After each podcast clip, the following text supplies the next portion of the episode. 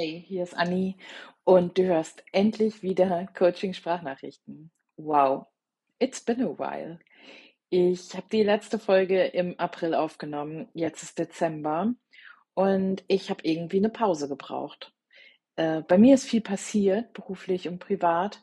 Und dann habe ich diesen Jahresrückblick gesehen und habe mir gedacht, es hören echt viele den Podcast und es ist irgendwie ganz schön mies von mir, dass ich mich zurückgezogen habe, ohne ein Wort zu sagen.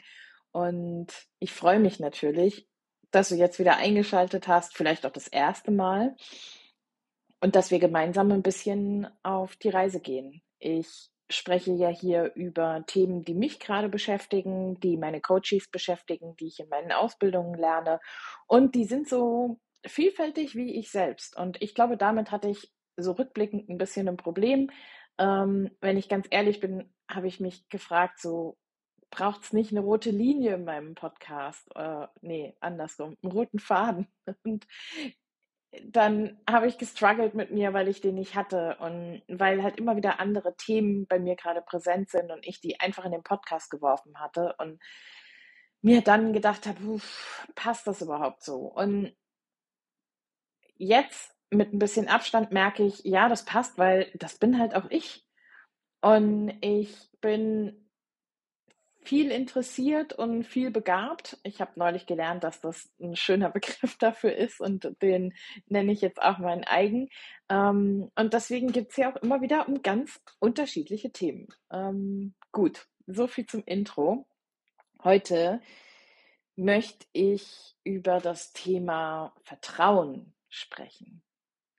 Und Vertrauen ist etwas, was mir sowohl in der Businesswelt als auch in den äh, Coachings, äh, die ich für Lebensthemen mache, immer wieder begegnet.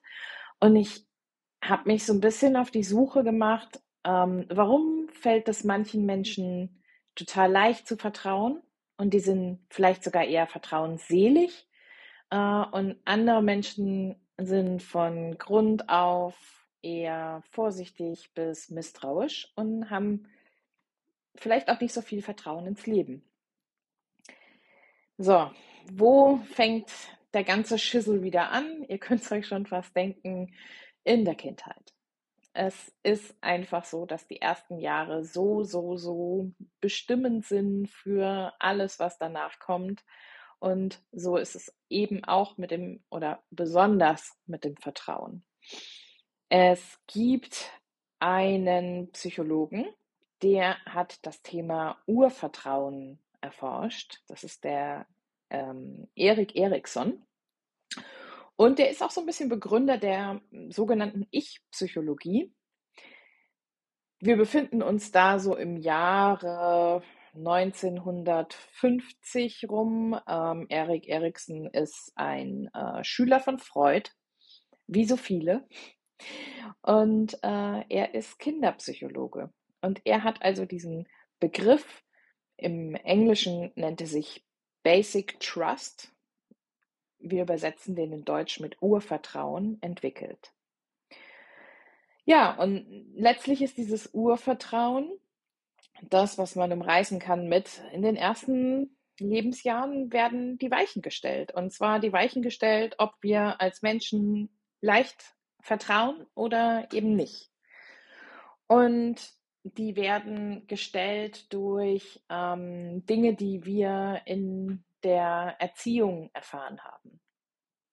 Kurzer Side-Exkurs, der mir gerade dazu einfällt. Ich habe ein äh, Blogbeitrag geschrieben zur ähm, Erziehung in Deutschland und was in den letzten 100 Jahren so alles richtig, richtig schief gelaufen ist in Deutschland.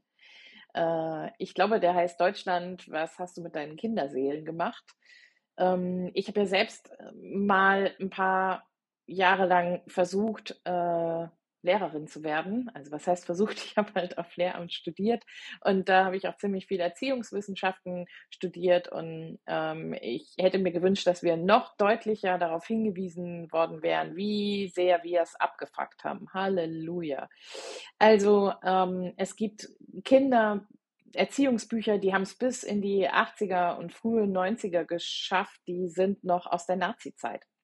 Und nach denen hat sich Erziehung ausgerichtet. Und ich selbst bin Jahrgang 83. Bestimmte Sachen aus diesem Buch wurden auch noch mit mir gemacht. Ein sehr bekanntes Beispiel dafür, und da kommen wir zurück zum Urvertrauen mm, und machen die Klammer wieder zu, ist dieses, äh, die Kinder nachts schreien zu lassen. Und da ist man damals davon ausgegangen, ähm, dass das die Lungen stärkt, dass die Kinder nicht das Gefühl kriegen sollen, dass sie über die Eltern bestimmen ähm, mit ihren Bedürfnissen und dass Kinder sich selbst beruhigen können. Guess what? Das ist alles Bullshit. Das äh, ist mittlerweile natürlich längst wissenschaftlich überholt, weil wir wissen, dass Kinder ihre Gefühle nicht selbst regulieren können, sondern einen Erwachsenen dafür brauchen, um die zu regulieren. Und ein Kind, das einfach liegen gelassen wird und schreien gelassen wird. Ähm, ein Kind schreit nie, wenn es so klein ist, dass es sich noch nicht verbal ausdrücken kann, ähm, aus reiner Freude, sondern weil es ein so starkes Grundbedürfnis hat, was befriedigt werden muss, wie ähm, zum Beispiel Hunger, ähm, weil es sonst nicht überleben würde. Lässt man dieses Kind schreien, wird es irgendwann aufhören zu schreien, aber nicht, weil es sich reguliert hat, sondern weil es aufgegeben hat. Weil es gemerkt hat, ich habe ein Bedürfnis, ich schreie und melde das an und ich bin Mutterseelen alleine.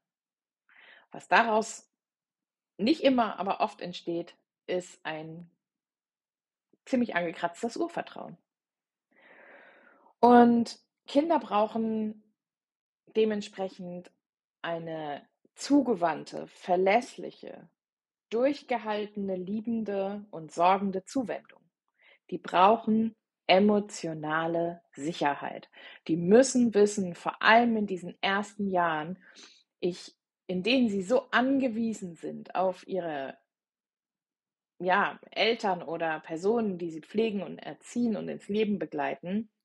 Ich habe ein Bedürfnis und es wird sich jemand um dieses Bedürfnis kümmern. Und daraus entsteht eben dieses Urvertrauen oder es entsteht nicht.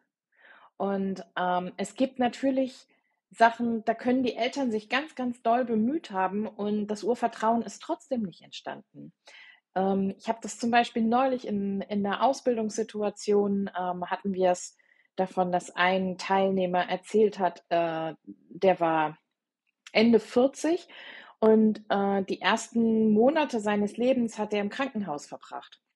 Und wenn man zurückschaut, so vor 40 Jahren äh, oder 45 Jahren, hat man im Krankenhaus eben, wenn man ein krankes Kind hat, hatte nur durch eine Scheibe schauen können als Eltern. Man ist da nicht auf Station gegangen und hat bei den Kindern geschlafen oder als sie noch ganz klein waren und im Brutkasten lagen, die äh, jeden Tag sich auf die Brust gelegt und diese Kangaroo-Methode gemacht. Das gab es alles nicht. Das heißt, es gab eine konstante Distanzierung zum Elternteil und das ist ähm, teilweise bis in die 80er, 90er Jahre rein noch so passiert. Und ein Kind, das in den ersten Monaten nicht einen stetigen Haut- und Körperkontakt ähm, einen verlässlichen mit den Eltern hatte, eine Fürsprache, eine Berührung mit dem Kind gesprochen wurde, sondern dass nur pflegerisch versorgt wurde und sonst sich selbst überlassen wurde. Das entwickelt natürlich Methoden, dass es sich selbst beruhigen kann, aber es entwickelt kein Vertrauen. Und es entwickelt kein Urvertrauen. Also, wir haben so zwei verschiedene Gefühle in der Kindheit. Ähm, entweder man darf sich verlassen auf eine liebende und sorgende Zuwendung oder man hat ein Urmisstrauen, weil man sich nicht darauf verlassen konnte, weil irgendwas passiert ist, was nicht hätte passieren sollen. Ja, und das, das passiert dann letztlich als Persönlichkeitsentwicklung Richtung Vertrauen oder eine Entwicklungsverzögerung. Jetzt seid ihr ja alle keine Kinder mehr, seid vielleicht Eltern, dann ist das wichtig, dass ihr das abspeichert für eure eigenen Kinder. Ähm, aber das ist ja mittlerweile auch viel selbstverständlicher als früher.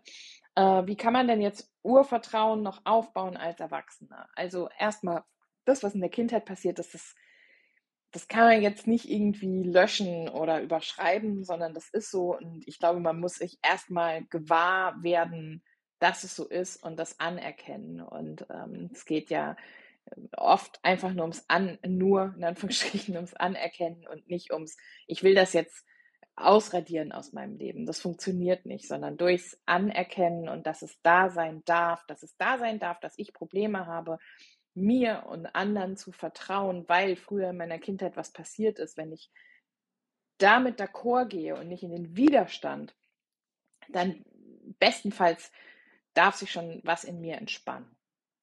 Und wenn ich jetzt als Erwachsener an meinem Vertrauen arbeiten will, dann hilft zum Beispiel intensiver Körperkontakt mit einem anderen Menschen. Dann hilft es, Fürsorge zu erfahren und zu geben, Wertschätzung zu erfahren und zu geben und eine zugewandte Kommunikation, also eine Kommunikation, die Raum hält und die Raum gibt, zu erfahren. Das sind Dinge, die, wenn ich mir schwer tue mit Kommunikation, ich äh, mit Kommunikation, sorry, mit Vertrauen, ähm, die ich gesteigert brauche, wo ich besonders viel Sicherheit brauche. Also ich brauche dann vielleicht mehr Körperkontakt als andere, mehr Fürsorge, mehr Wertschätzung, mehr zugewandte Kommunikation, um immer wieder diese Reassurance zu bekommen. Ich kann hier sicher sein und potenziell ins Vertrauen kommen. Ein nächstes großes Thema neben wie vertraue ich denn mir oder anderen, ähm, was oben drüber steht für mich, ist, wie vertraue ich dem Leben? Und da lade ich dich ein, einfach mal darüber zu reflektieren, so welches Verhältnis hast du zum Leben selbst? Welche Gedanken hast du zum Leben? Ist es so ein Gedanke von, die Welt ist unsicher und man muss sich immer in Acht nehmen? Ja, also schwingt da mehr, schwingt da mehr ähm, Zweifel und Argwohn und Misstrauen mit drin? Oder sagst du, ich öffne mich dem Leben, ich vertraue dem Leben und ich gebe mich dem hin, was das Leben für mich bereithält? Kannst dir schon denken, dass letzteres natürlich das ist, worauf ich hinaus will, nämlich so ein Vertrauen ins Leben zu bilden, selbst wenn man vielleicht nicht das Urvertrauen als Kind mitbekommen hat, kann noch mal eine Chance sein, das Leben anders zu gestalten und auch wahrzunehmen.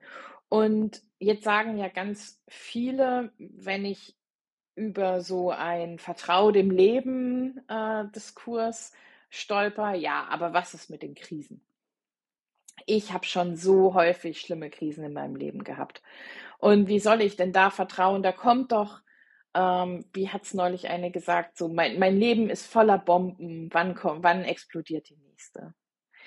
Ähm, Krisen sind Sternstunden des Vertrauens. Hör dir das nochmal an.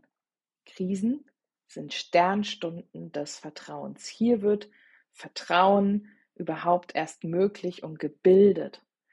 Und die Losung dafür, so der Satz, den, den du dir sagen kannst, ist, ich kenne den Weg noch nicht. Ich bin jetzt gerade in der Krise, ich kenne den Weg noch nicht. Und dennoch vertraue ich in das Leben. Und was dann von der Seite so angeschlichen kommt, so entweder ganz klein und heimtückisch oder ganz groß und sehr wahrnehmbar, ist die Angst gerade in Krisen, ne, da kommt so richtig doll die Angst um die Ecke. Und dann zu sagen, hey Angst, ähm, ich nehme dich bei der Hand, du darfst da sein.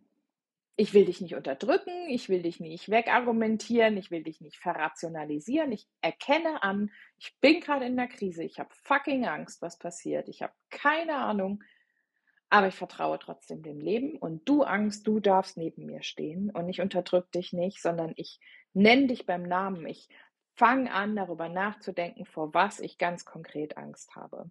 Also du darfst da sein und mit dir als Angst gehe ich ins Vertrauen. Und dann gucke ich mal, passiert vielleicht was anderes als sonst. Weil ich dem Leben vertraue, dass es einen guten Plan für mich hat. Und dass mir zur richtigen Zeit die richtigen Menschen, die, die in Anführungsstrichen richtigen Krisen ähm, und äh, bestimmte Bedingungen begegnen werden, an denen ich wachse und lerne. Und hell yeah, es sind nicht immer angenehme Dinge. Und leider sind wir noch nicht so programmiert, dass wir nur aus angenehmen Dingen lernen und wachsen. Das wäre toll. Sondern es sind oft Krisen und unangenehme Situationen. Also, du hast die Wahl, in das Leben zu vertrauen. Du hast die Wahl, in die Führung des eigenen Herzens zu vertrauen, dass dich das schon dahin bringt, wo du hin sollst. Du hast die Wahl, auf die Liebe zu vertrauen, zu dir selbst und zu anderen. Und ja, du kannst Vertrauen nicht rational bilden. Vertrauen kommt aus dem Herzen oder aus dem Bauch, je nachdem, was für ein Konzept du so hast. Für mich kommt sie aus dem Herzen.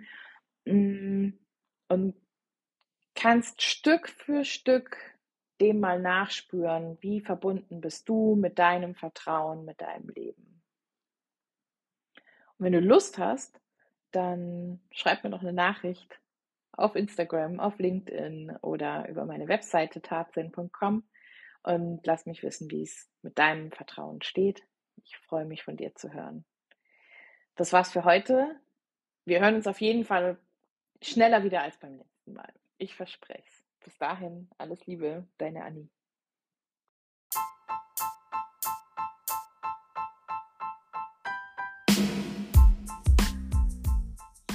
Hey, ich es nochmal cool. Du hast bis zum Ende durchgehört. Danke dir. Das ist wirklich krass wertschätzend für mich. Und ich würde dich um einen kleinen Gefallen bitten. Vielleicht hast du Lust, diesen Podcast zu bewerten auf Spotify, auf Apple Podcast, wo auch immer du ihn gerade hörst, ihn zu verbreiten in deiner Story auf Instagram, per WhatsApp mit deinen FreundInnen, mm, vielleicht auf LinkedIn, wenn es eine Business-Folge ist.